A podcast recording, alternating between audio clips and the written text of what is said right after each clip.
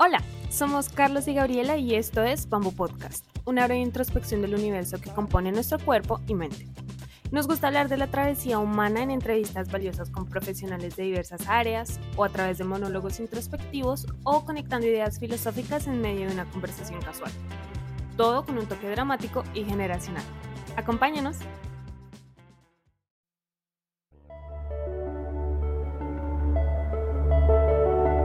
Somos Bamboo Podcast, un espacio para crear una mentalidad de serenidad mirando a nuestro interior.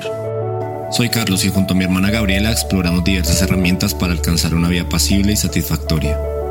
Si quieres entender un poco más de tu mundo y el que te rodea, estás en el lugar indicado para realizar una breve introspección del universo que compone tu cuerpo y tu mente. Acompáñanos cada martes en este viaje. Hola, soy Gabriela. Hola, soy Carlos y bienvenidos al episodio número 5 de Bamboo Podcast. No olviden que pueden escuchar las primeras dos temporadas y todos los episodios completos en Google o Apple Podcast, Deezer o Spotify. El día de hoy hablaremos un poco sobre la inteligencia emocional, pasando por la racionalidad, las emociones y basándonos en parte sobre algunos conceptos del libro Inteligencia Emocional de Daniel Goleman. Quisiéramos aclarar antes de iniciar el episodio que la información o conceptos que tomamos del libro pertenecen a su autor y no nos atribuimos de ninguna manera su autoría. Y para esto nos acompaña una invitada particularmente especial y a quien nos alegra muchísimo tener acá en, en el podcast. Ella es Talia Álvarez. Talia ya había estado con nosotros en el primer episodio el primer episodio de todos los episodios del podcast.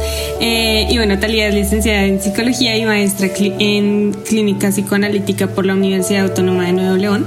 A lo largo de su trayectoria profesional se ha dedicado al estudio de los trastornos o síntomas psicológicos con origen biológico y ha trabajado en el empoderamiento a mujeres sobrevivientes de violencia doméstica con enfoque comunitario. Además se ha desempeñado como docente y psicóloga clínica y actualmente es voluntaria en la Fundación Ingenium ABP. Talia, es un gusto y un honor muy grande eh, para nosotros tenerte nuevo acá y bienvenida a un podcast. Muchas gracias, igualmente me da muchísimo gusto que me hayan invitado nuevamente. Hola Talia, muchas gracias. Sí, y sí, lo que decía Gabriela, el episodio uno de los primeros de toda la historia de Bamboo Podcast. Gracias por volver.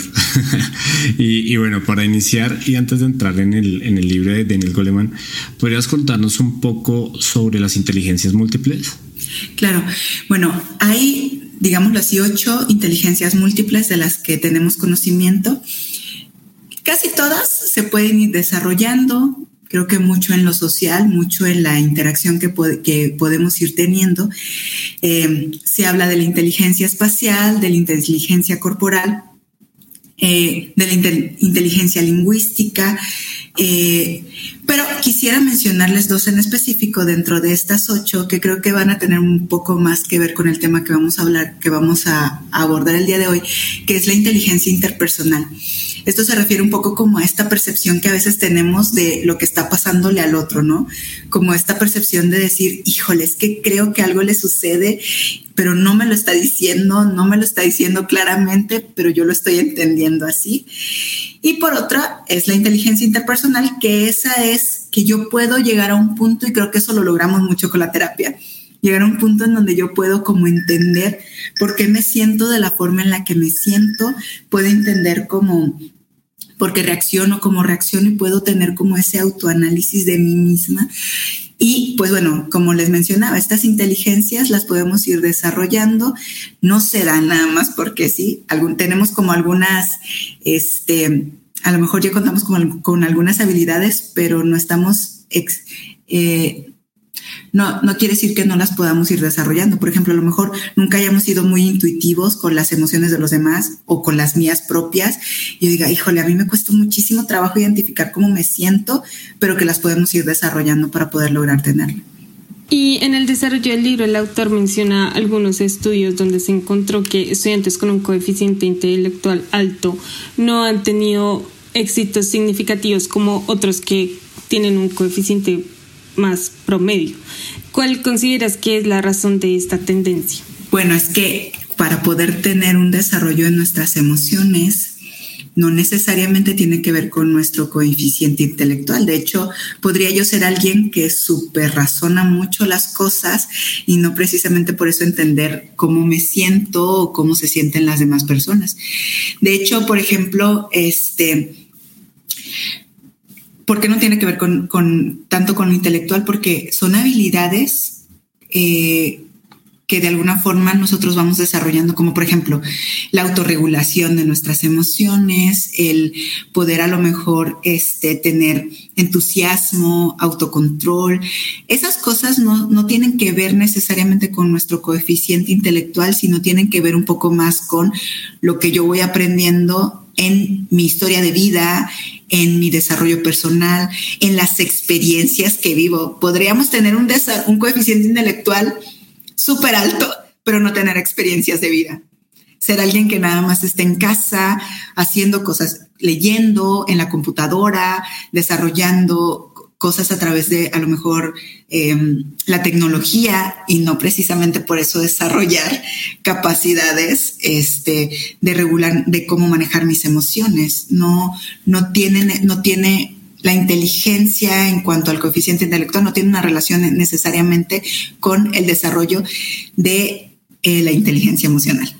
Porque creo que las dos inteligencias se complementan una a la otra, pero no, no, o sea, no por ser intelectualmente, eh, o sea, no por tener tantos conocimientos, quiere decir que pueda o está conectado con el éxito en la vida. O sea, como tú bien dices, como que las, las experiencias, o sea, a partir de las experiencias es que uno aprende y, con eso empiezas a construir mejor como tus, em, sí, tus emociones, tus pensamientos, em, em, entiendes articular o, más bien aprendes a articular mejor tus emociones, tus pensamientos y, y, pues es mucho más vivencial porque pues lo sientes en el corazón, donde, te, donde te pegue emocionalmente y eso pues creo que tiene un efecto mucho mayor que simplemente como la parte mental, o sea, bueno, la parte intelectual más bien, o sea, como la parte simplemente de que pues hay como una teoría y ciertas cosas establecidas, pero pero creo que la, la, sí, la, la, experiencia de vida y el aprender de la misma es lo que lleva como a, desarrollar como las, las dos que son como muy, muy importantes. Y eso me lleva a la siguiente pregunta que es,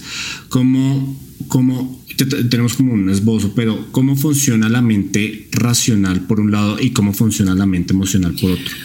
Bueno, por ejemplo, la mente racional tiene que ver más como con la comprensión de las cosas como el de, el, de alguna forma como entender o reflexionar el por qué me siento de la forma en la que me siento, en la, en la, del por qué estoy haciendo las cosas como las estoy haciendo. Tiene que ver más como, creo que con la reflexión y, y la comprensión de las cosas. Este, en cambio, cuando hablamos de la mente emocional, esto es más como irracional, un poco más impulsivo, un poco más de deseos. El deseo creo que es lo que principalmente está ahí. Este, y que de alguna forma eh, a veces nos cuesta un poco trabajo encontrar un equilibrio, ¿sabes? Este, creo que en muchas ocasiones, creo que dependiendo mucho de la situación que estemos viviendo, pero por ejemplo, si estamos en una situación a lo mejor de crisis o una situación que nos toma de sorpresa, casi siempre lo que va como a sobresalir va a ser esa mente emocional porque no hay momento. Pareciera que estamos preparados para situaciones de la vida, pero en ese momento estamos totalmente emocionales.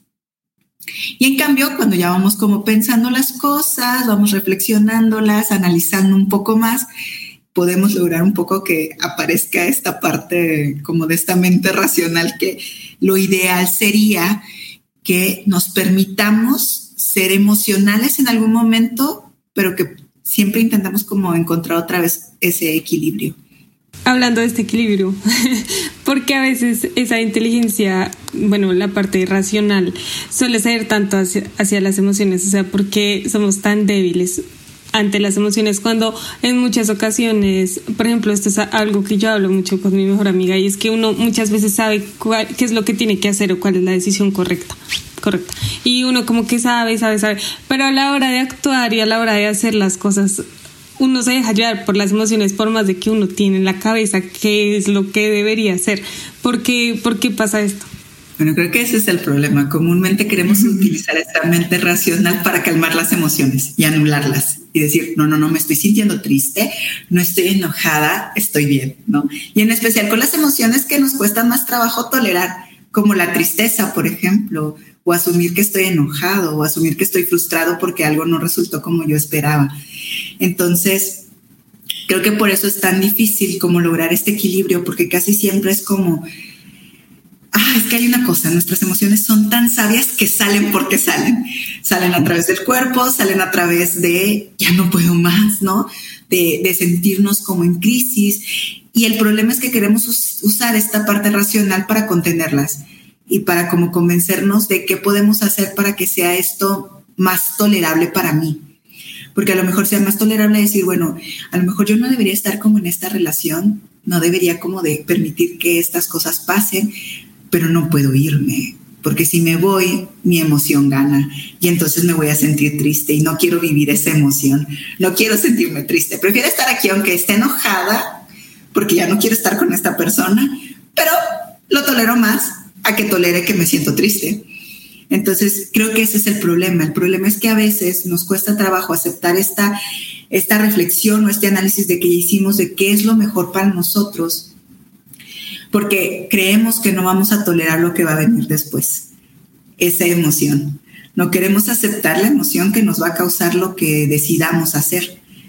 Entonces, por eso a veces no se puede lograr como este equilibrio. Pero también una cosa que tengo que decir es que no siempre estamos listos para ya darle espacio a lo racional, porque también es bueno dar un momento a, esa, a ese desborde de emociones. Es como cuando tenemos una pérdida, cuando alguien muere.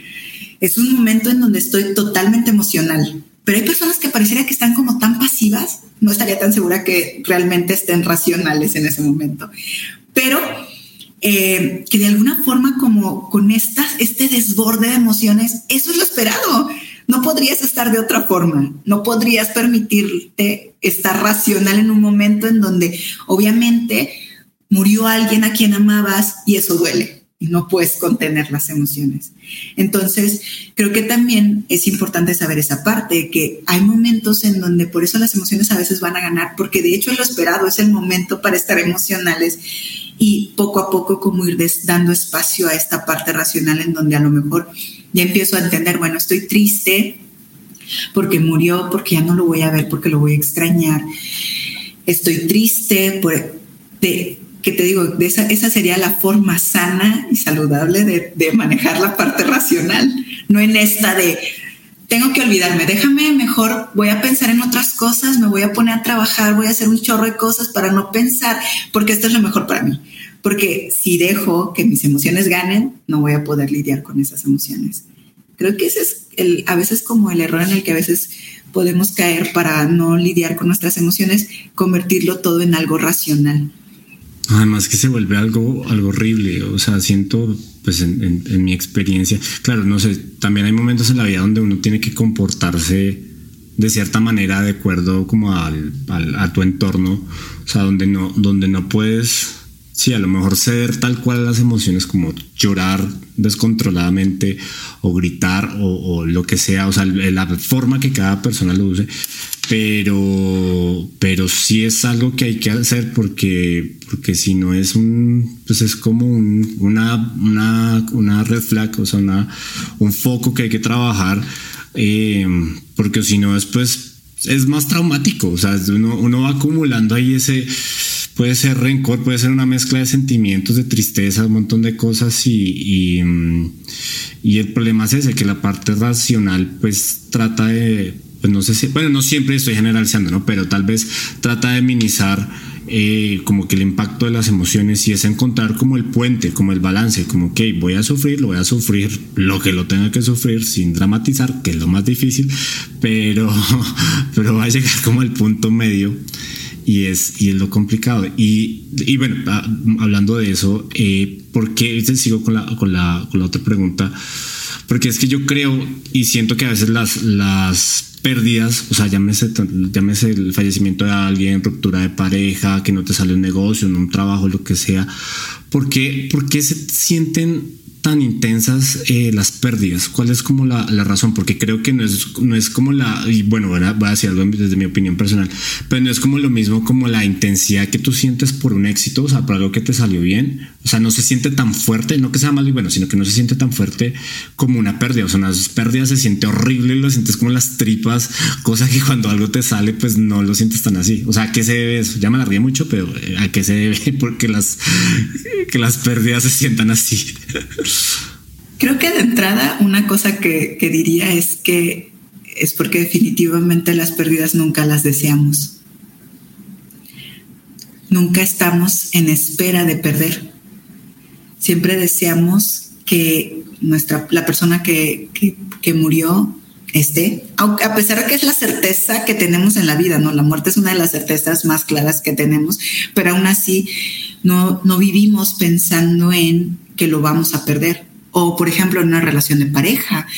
Este, no entramos a una relación de pareja, bueno, habrá sus excepciones, pero asumiendo que voy a perder esa pareja, ¿no?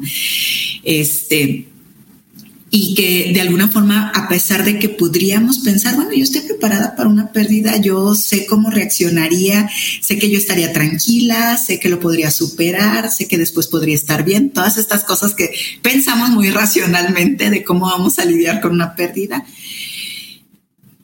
al final una pérdida siempre nos toma de sorpresa. El éxito, hacemos cosas y sabemos que estamos trabajando en ello. Tener una buena relación de pareja, pues sabemos que tenemos que dar para poder sostener una relación. Pero una pérdida, nunca estamos listos. No de hecho, creo que no podríamos vivir la vida deseando perder siempre deseamos tener, siempre deseamos que las cosas resulten como nosotros esperamos. Así es, la, así es la vida, pero lamentablemente también la vida es un constante crisis, un constante de no, no son tan como nosotros queremos.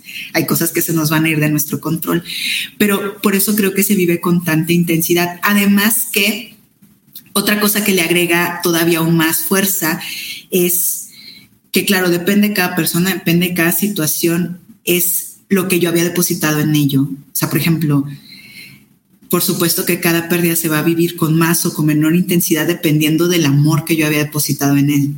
En eso que estaba haciendo, en esa persona, en esa relación. Porque a lo mejor podría ser que hay una pérdida que cale menos, un término de una relación en comparación a otra relación, pero en medida del amor también que tuve ahí es cuánto va a doler.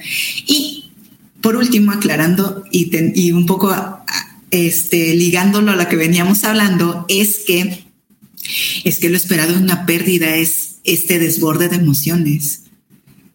No tendría por qué vivirlo. O sea, lo esperado es que me sienta muy triste, que, que no, que, que, que haya emociones que a lo mejor yo no tolere tanto, que todas las emociones, no hay emociones buenas ni malas, todas son emociones que tenemos que sentir en algún momento de la vida. No puedo estar contento frente a una pérdida porque no era lo que yo deseaba. Lo esperado es que me sienta triste. Lo que pasa es que el común denominador, por eso es que se siente más, es que no nos guste sentirnos tristes, no nos guste sentirnos enojados, no nos guste sentirnos frustrados, no nos guste sentir que no estamos teniendo lo que queremos. Y no y además agregaría que no nos gusta la no nos gusta la incertidumbre y el mundo es incertidumbre básicamente. O sea no lo único lo único fijo en esta vida y, constante es el cambio y la incertidumbre. Y, y que el que tener expectativas digamos que neutras no necesariamente bajas pues es lo que lo que ayuda pues que a los que los traumas no sean tan, tan fuertes, pero pues obviamente se dice muy fácil, pero pues se aplica bastante difícil, entonces sí agregaría, agregaría eso. que de hecho es importante tener deseos para poder tener una buena, un buen manejo de nuestras emociones. Sí, tal cual, Y retomando lo que mencionábamos de pronto al principio sobre las inteligencias, eh, Mm, muchas veces para muchas personas es muy fácil expresar pensamientos racionales, eh, lo que decíamos como lo, que se debería hacer o lo, que es racional, pero ya a la hora de mostrar eh, emociones o de expresar qué es lo que están sintiendo, no pueden. O sea, que, que uno dice, bueno, sí pueden expresar una cosa también, como la otra que vendría siendo más natural, no la pueden expresar. Entonces, ¿por qué pasa esto? Que es mucho más fácil expresar pensamientos racionales y no las emociones. Bueno, hay algo a lo que nosotros le llamamos mecanismos de defensa. Y muchas veces utilizamos la racionalización para ponerlo ahí como barrera para decir, no me está pasando nada, yo estoy bien. Y porque si yo hablara de lo que siento, tal vez sería algo que yo no podría tolerar. De hecho, comúnmente utilizamos la racionalización para poder explicar cosas que si yo las hablara como las estoy sintiendo o si yo aceptara que me siento así, no lo podría tolerar. Por ejemplo, em, una persona que ha vivido un evento traumático, a lo mejor tú la ves tranquila, no sé, tuvo un choque y cuenta la historia con toda la tranquilidad del mundo y tú estás pensando como, ¿cómo me lo puede contar así?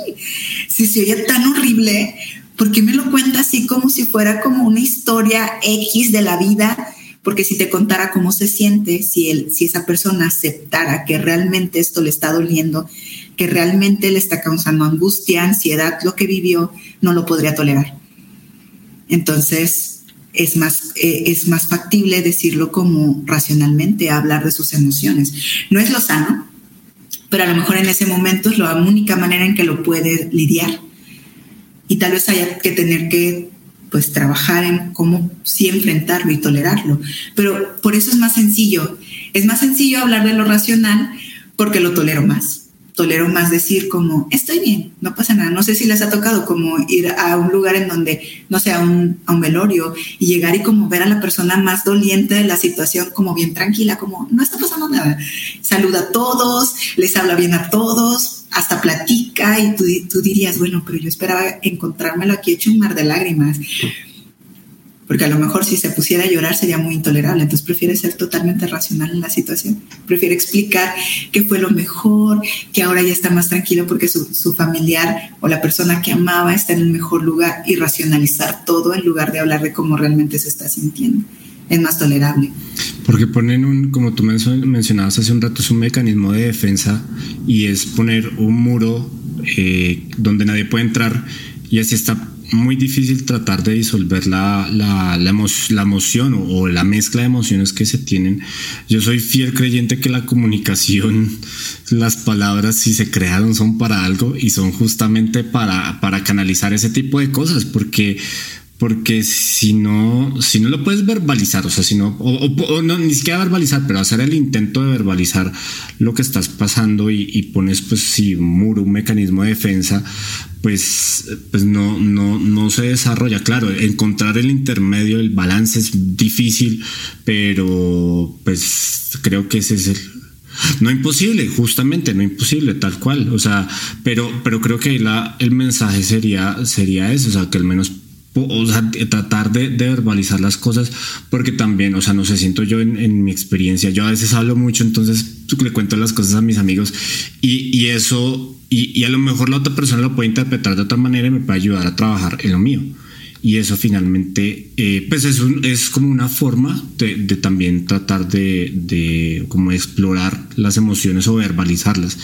Y y eso, y bueno, y creo que hemos estado tocando ciertos matices respecto a eso, que es como cierta resiliencia más o menos. Y es, por ejemplo, en el caso de una, de una pérdida, como el hecho de tener una actitud resiliente, eh, que nosotros la definimos como la capacidad de resistir y superar situaciones adversas en, en general en la vida, nos puede ayudar a trabajar la frustración o momentos depresivos. O sea, que sea tener eh, el balance más o menos eh, pero tampoco como lo que tú planteabas de, em, de, decir, bueno, pues aquí no pasó nada y estoy, y aquí seguimos y, adelante. O sea, ¿cómo se puede lograr eso? ¿Cómo nos puede ayudar el actitud resiliente para esos momentos? Bueno, es que cuando nosotros podemos ser resilientes tiene que ver mucho con, o una persona resiliente es alguien que logra tener un buen manejo de sus emociones, darse el momento para decir, sí, estoy triste porque me está pasando esto, ponerlo en palabras, por supuesto, como lo acabas de mencionar, Carlos, de decir, estoy triste, sí, este es el momento para estar triste, pero también tengo toda una red de apoyo que a quien puedo recurrir, en quien me puedo sostener para poder sentirme mejor. Y que a quien le puedo decir, sabes que estoy triste y quiero compartir contigo esta tristeza. Tú puedes estar conmigo mientras yo me estoy sintiendo así.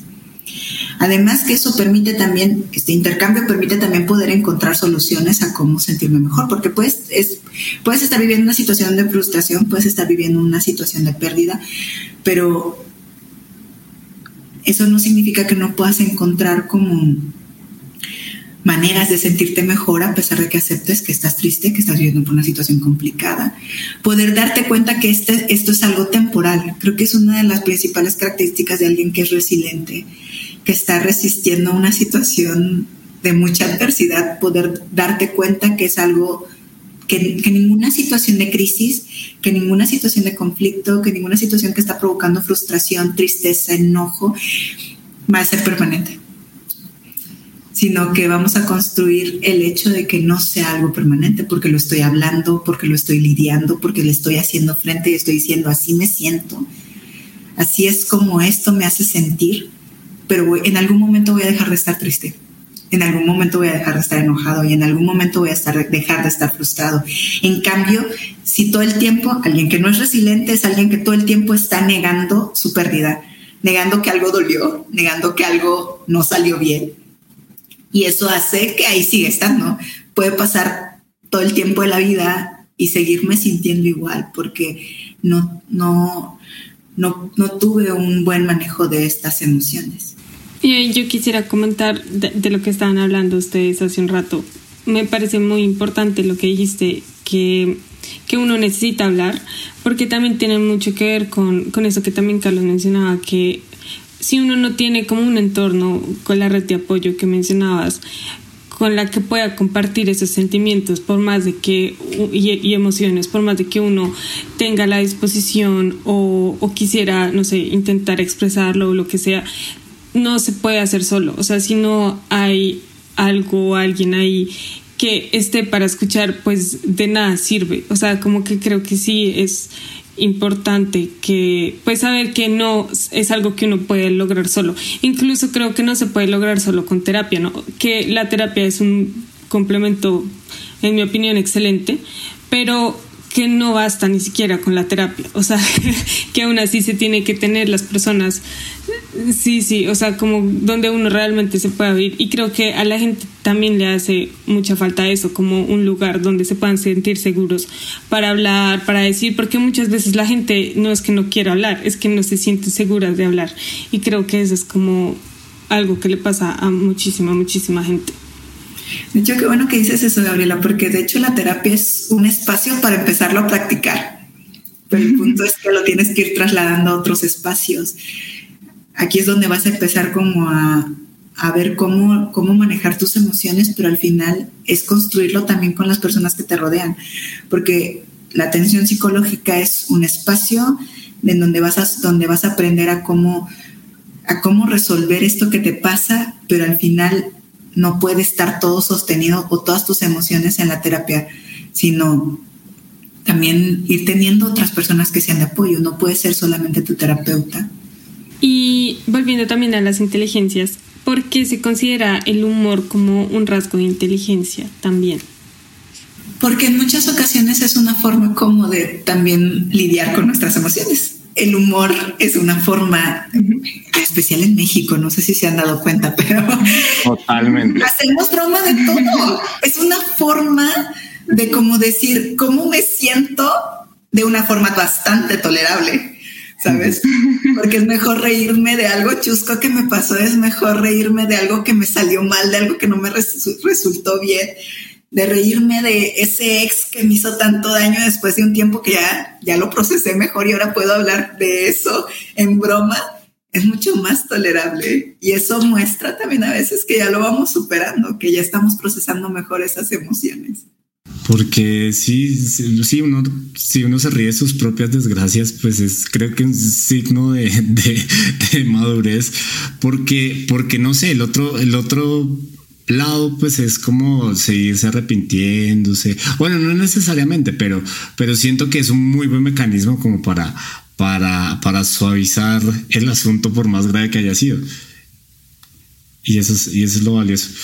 Y, um, y, bueno retomando un poco lo que decía Gaby bueno lo, lo, lo que decían ustedes hace un momento porque cuál cuál es la razón de porque hay momentos donde nos cuesta dialogar y, conciliar con amigos, conocidos o familiares. Eh, aquí me voy a ir más por el lado de las opiniones, dejando al lado eh, un poco el tema de la resiliencia. ¿Por qué nos cuesta tanto conciliar eh, con la gente en general que tienen opiniones diferentes a las nuestras? ¿Por qué es tan difícil? Creo que es mucho porque a veces estas emociones, estas creencias o estos pensamientos diferentes generan en nosotros también emociones. O sea, darme cuenta que el otro piensa distinto que yo, a veces genera enojo, a veces genera como, me cae el 20 que no debería pensar de la forma que pienso, pero no es tan tolerable aceptar que tiene razón. Y, y que de alguna forma nos cuesta trabajo a veces aceptar que cuando alguien piensa distinto a nosotros, incomoda, no nos hace sentir bien quisiéramos que el otro pudiera siempre como entender o empatizar con nuestras creencias, pero creo que eso está bien complicado porque siempre vamos a tener diferentes formas de pensar porque cada uno tiene nuestra, su propia historia de vida. Es como cuando le damos un consejo a alguien, ¿no? Lo pensamos como muy desde nuestra historia de vida y quisiéramos que el otro nos entendiera, como el ejemplo que daba Gabriela que le decías a tu amiga, ¿no? Como qué debería de hacer, ¿no? Y quisiéramos que nos entendiera y quisiéramos que después de que ya se lo explicamos de mil maneras, nuestra forma de pensar vaya y lo concrete de esa manera. Pero creo que es difícil como entender que no es tan sencillo para el otro lidiar con sus propias emociones en lo que está planteando, como tampoco para nosotros entender que él tiene otra historia de vida, tiene sus propias razones para estar viviendo la situación que está viviendo. Ahí solo, solo agregaría algo muy, muy rápido y es que, o sea, nosotros nos, nos, nos cae muy bien en general todo el mundo hasta que alguien piensa diferente que nosotros. Es como una paradoja como de la, de la, de la libre expresión, me estoy yendo como un poquito por otro lado, pero, pero es como esta, esta postura de, de yo respeto todo siempre y cuando no, no se metan como en ideales, es como, como chistoso. Eh, pero bueno, solo quería agregar eso nomás. ¿Cómo puede ayudarnos la empatía a tener relaciones más significativas o vínculos más significativos? Bueno, creo que la va a llevar a que sea más significativa porque el otro va a saber que a pesar de que nos podamos sentir diferente, a pesar de que pensemos diferente, esto no va a causar una distancia o un quiebre en nuestra relación. Ser empático, eso es lo que construye tener relaciones interpersonales sanas, porque entonces yo me voy a sentir entendido por esa otra persona, a pesar de que yo tenga mi propia historia de vida, a pesar de que yo tenga mis propias creencias, mi propia forma de, de experimentar la vida y que pues el otro también se va a sentir con esa posibilidad. Por eso creo que las relaciones interpersonales que se sostienen son a través de la empatía, sea de pareja, sea familiares, sea este de amigos. Por eso a veces, por ejemplo, crecemos siendo adolescentes, a lo mejor teniendo conflictos con nuestros papás y cuando empezamos a ser adultos empezamos a ser más empáticos, porque es como, oh, ahora entiendo por qué me decías esto, ¿no? Y empezamos a tener realmente una verdadera relación con, eh, con nuestros papás.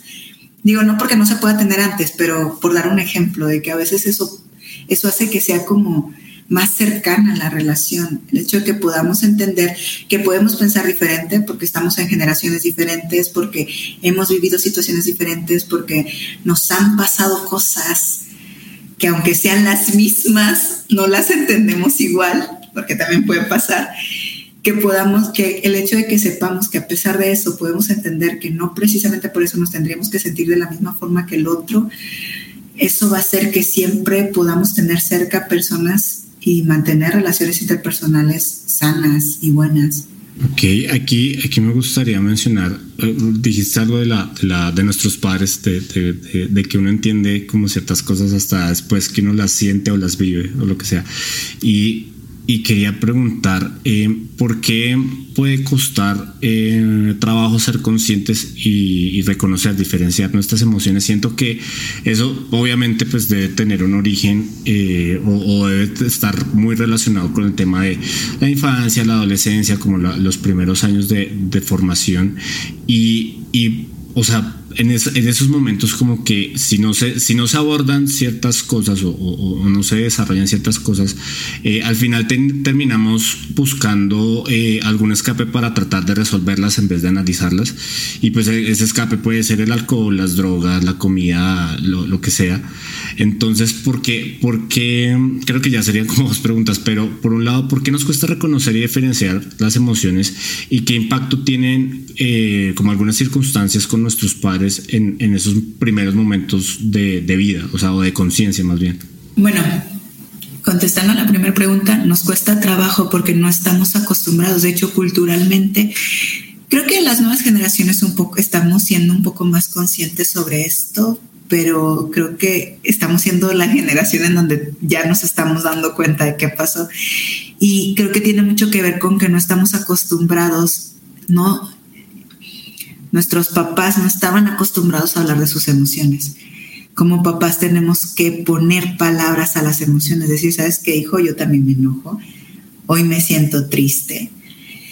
Y, y como no es algo a lo que estemos acostumbrados porque es algo aprendido, esto es algo que aprendemos regular nuestras emociones. Por ejemplo, el niño que, que se queda tirado haciendo berrinche en el súper porque quiere que le compren algo, probablemente tiene un papá que se frustra un chorro cuando no consigue lo que desea. Solo que de diferentes maneras, ¿verdad? Pero al final es algo que aprendemos. La autorregulación de nuestras emociones lo aprendemos a través de lo que nuestros papás van haciendo, los límites que nos van colocando, el hablar ellos mismos de sus propias emociones, eso es algo que se aprende y por eso es tan difícil porque no estamos acostumbrados a hacerlo. Culturalmente estamos acostumbrados a que nuestra mamá lloraba en silencio cuando tenía un problema.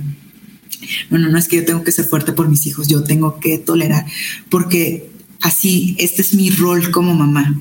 O el papá que se, va se iba todo el día a trabajar y venía súper frustrado del trabajo, pero no hablaba con sus hijos de, hoy, hoy estoy de malas porque me pasó algo en el trabajo. No eres tú, es que a mí me pasó algo allá entonces, como no estamos acostumbrados, por eso es tan difícil ahora hacerlo. Pero creo que como adultos también tenemos la posibilidad de ahora tomar decisiones distintas y decir, bueno, esto fue lo que me enseñaron.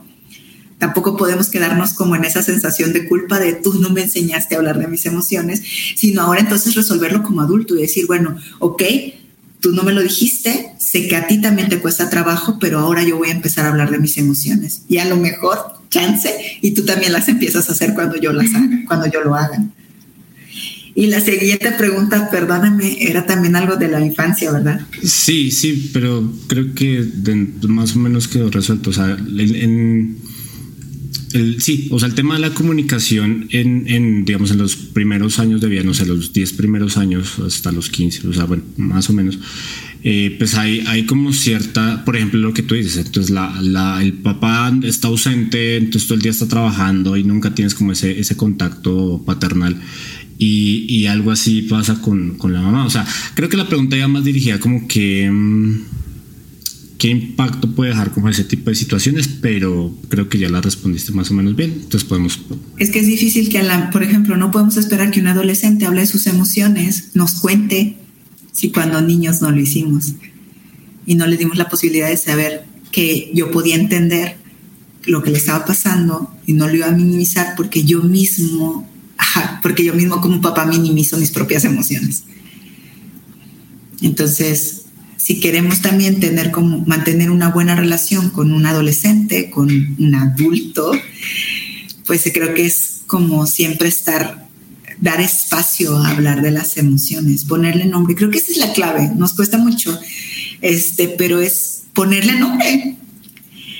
Eh, creo que es el primer paso. Ni siquiera tienes que explicar por qué te estás sintiendo así, como en una forma de empezar a hablar, a, tener como un poco más de inteligencia emocional, de manejarlas y de regularlas de una mejor manera. Creo que lo más básico es ponle nombre a tu emoción. Estoy triste, estoy enojado, estoy frustrado, estoy contenta.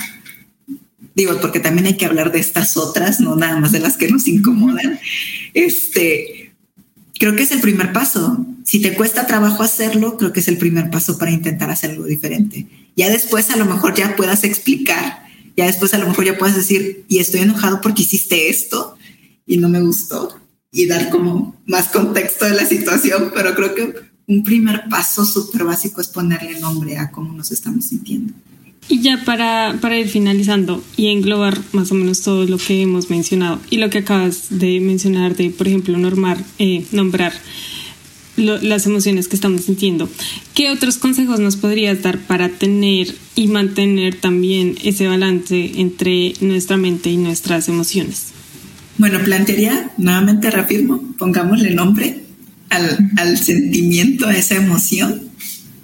Este, por otro lado, creo que es permitirte darte cuenta que no tiene nada de malo sentirte como te sientes, que no te tienes que sentir culpable por cómo te estás sintiendo, que tener claro que hay situaciones en donde es esperado sentirte como te sientes, darte el permiso, que va a haber momentos en donde es esperado que te sientas enojado y que no tiene nada de malo. Ya después analizarás si tuviste razón o no, pero hay momentos en donde es importante darte ese permiso. Por otro lado, creo que también otra cosa que, recomendaría es que si de plano a ti te cuesta trabajo como aceptar esas emociones, eh, darte cuenta de cómo te sientes, porque he conocido personas que me dicen, es que tal ni siquiera tengo idea de cómo me siento, no sé cómo me siento, solo sé que no me siento bien. Eh, creo que es importante también plantearte cómo buscar ayuda profesional. Y también creo que otra cosa que, que, plantearía es que recordemos que ninguna emoción es negativa. Todas las emociones son emociones que tenemos que sentir en algún momento de la vida. Quien diga que nunca se ha enojado, quien diga que nunca se ha sentido frustrado, quien diga que nunca se ha sentido triste, o está mintiendo o nunca realmente ha explorado cómo se ha sentido y ahí las trae. Saldrán de otra forma. Saldrán a través de dolor de cabeza, de no sentirse bien, de que en algún momento ya no puede más. Este, pero creo que es recordar también eso, que no tiene nada de malo sentir ninguna de las emociones porque en ciertas circunstancias, en ciertos momentos es esperado tenerlas. Por algo está apareciendo esa emoción en ti y es importante por eso prestarle atención a por qué te estás sintiendo como te estás sintiendo. Ok, muy bien. Y bueno, llegamos a la pregunta final, que de hecho la, la pregunta final la preguntaba podcast, fuiste la primera en la historia del podcast en responderla. Entonces, nos gustaría plantártela de nuevo porque, bueno, igual ya ha pasado un, rato, un, tiempito. Entonces, es, es, eh, ¿qué impacto quisieras dejar en tu entorno con lo que haces a, diario, Talía? Creo que el impacto que intento con todas las actividades que hago diariamente es dejar el impacto en, cada persona. Creo que tal vez no se pueda lograr en todas, pero sí que puedan saber que, que creen en el cambio da muchas posibilidades, que siempre hay posibilidad de hacer algo diferente. Creo que, creo que eso es algo que es difícil a veces de entender, pero que cuando lo entendemos, cómo puede liberar muchísimas cosas en nuestra vida. Sí, sí, y tomar la decisión de, de, abrazar el cambio. Creo que eso es como lo, lo bonito y lo, y lo bello de tu respuesta. Porque nada es permanente. Porque nada es permanente, justamente. Vamos a coger esta respuesta y la vamos a comparar con la anterior a ver si, si fue permanente la respuesta. Eh, a, ver, cómo ha evolucionado. sí. Eh, muchas, muchas gracias por, por, esa respuesta tan, tan bonita, Talia, y de nuevo por acompañarnos otra vez hoy y por tu disposición y tu actitud para, para estar acá hoy con nosotros. No, fue un gusto para mí también. Gracias, Talía. Eh, Talía, tus redes sociales, ¿cuáles son por si alguien quiere ir a terapia contigo, quiere consultarte algo? Ok, estoy, déjame, me acuerdo. estoy en Doctoralia, de hecho me pueden buscar en Doctoralia. También estoy en Instagram como, como Álvarez, todo junto. Así me pueden encontrar en, en Instagram. Ok, doctora, está súper bien. O sea, es buscar Talía Álvarez y ahí sales. Va, perfecto. Bueno, pues Talía, muchas gracias por haber estado con nosotros de nuevo. Eh, gracias a todos ustedes los que nos escuchan, y nos acompañan en Bamboo Podcast. Como siempre, espérenos el próximo martes para que continuemos explorando el universo que compone nuestro cuerpo y nuestra mente. Y no olviden pasarse por nuestra cuenta de Instagram y explorar las dos primeras temporadas también llenas de temas e invitados muy interesantes. Hasta el martes. Chao y bonita semana.